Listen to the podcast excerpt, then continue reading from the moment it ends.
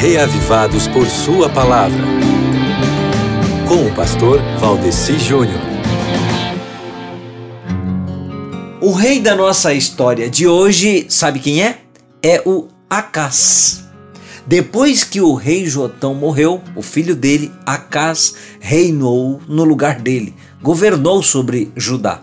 E em 2 Crônicas 28, a gente vê que o Acás, ele foi muito desleal a Deus. Depois de Acás veio o Ezequias, e é sobre os reinados desses dois últimos reis, do rei Acás e do rei Ezequias, que eu quero falar um pouco com você hoje e amanhã.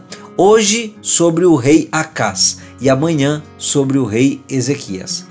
Acás foi um apóstata que promoveu a apostasia pública. A realidade foi que, depois de uma sucessão de reis, que no geral não poderiam ter sido piores, Judá agora sofre muito mais debaixo de um governo que durou 16 anos do rei Acás, que segundo o livro Profetas e Reis, na página 22, esse rei, o Acás, levou a nação a condições mais aterradoras do que as que até então tinham tido lugar no reino de Judá. Se você quiser ver isso, amigo, é só comparar a leitura de hoje com 2 Reis 16 e com Isaías capítulo 7.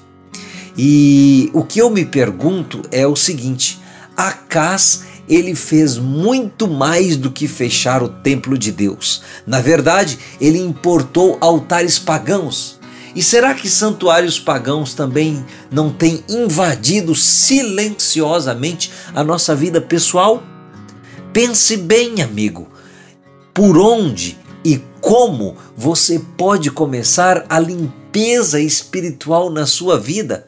Talvez começando por fazer a sua leitura bíblica, inclusive hoje em 2 Crônicas 28, você não acha?